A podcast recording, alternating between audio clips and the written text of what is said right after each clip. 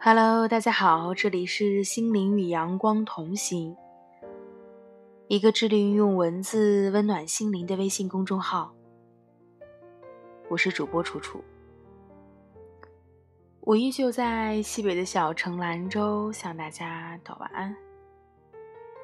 今天要和大家一同分享的这篇文章的名字叫做《这该死的异地恋》。有人问我说。思念一个人到极致是什么感觉？我说我曾经发了一句晚安给他，一晚醒来看到了七次手机信息，就是那种朦朦胧胧的意识。而梦里，好像都能感觉到他回了我信息。结果意识带着我从梦境中挣扎出来，立马去翻看手机。结果我并没有看到他的回复。而在失望的睡去。你看，这大概就是思念入骨髓。而这些所有思念的动作，我都在每天上演着。今天的计算机课上，无聊的我就想换个手机铃声玩玩。我在酷狗里面一一搜索着，听着有没有我喜欢的简单一点的音乐。却在无意之间翻到了一首童可可的《这该死的异地恋》。看到“异地恋”这三个字，我张得很大的打哈欠的嘴巴立马抿住了。是，我对“异地恋”这三个字真的很讨厌。我点了播放键，我听了一遍又一遍，还将它调成了自己的手机铃声。是的。虽然我很讨厌两个互相喜欢的人被各种迫不得已的事情分割两地，每天只能靠着手机联系着，但是我却从来没有想过要放弃。就像明知道自己讨厌那首歌曲，却还把它调成了自己的手机铃声。我不喜欢异地恋，但我喜欢你。我和他隔着两百多公里的距离，他在上班，时间还大多数在晚上。我给他的 QQ 是特别分组、特别关心，微信是置顶聊天。我时不时的去翻他的空间、朋友圈。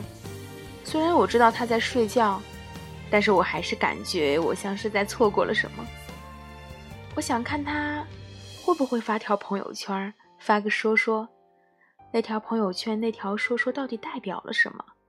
说明了那个时候他的心情会是什么样的？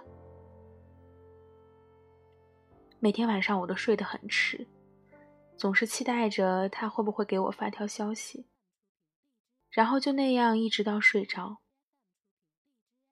他没有给我发晚安的时候，看见手机的呼吸灯还亮着，我睡得总是不踏实。半夜里会迷迷糊糊的醒来，看见手机的呼吸灯亮着，我于是立马拿起手机，屏幕反射的强烈的白光让我的眼睁不开，但我根本管不着这些。如果正好是他的消息，我会开心的盯着屏幕会好一点，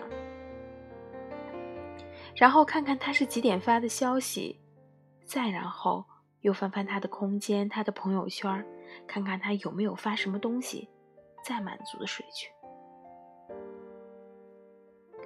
但是这种满足感并不是每天都有的。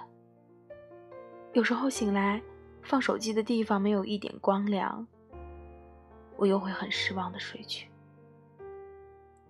然后第二天一早上都没有星星，就又会在等在他上班的时间会不会给我发个消息。其实，在拥有一个喜欢的人之后，男生的世界是开心的，而女生的世界里是患得患失。你有没有很喜欢过一个人，喜欢到特别害怕失去他，就连平时的聊天都会特别的小心翼翼，每一句话都要经过反复的斟酌才会按下这个发送键。我有。我喜欢的人，他对别人笑一下都不行。开学了，这一次分开后的第十三天，我很想念他。距离确实让人变得很累，看到别的情侣一把一把的撒着狗粮，其实不心酸，那是糊弄人的。有时候也会感觉到委屈，但是偶尔和他打开视频，看到他上班累得不成样子的时候，心里原本想着要抱怨的话又一一塞了回去。我知道他很辛苦。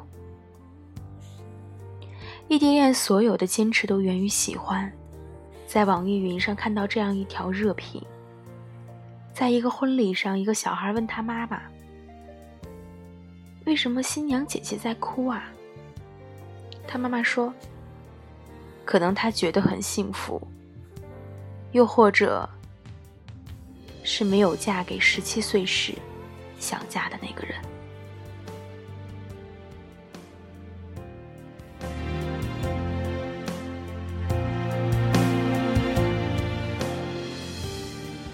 感谢您的聆听，我们下期再会。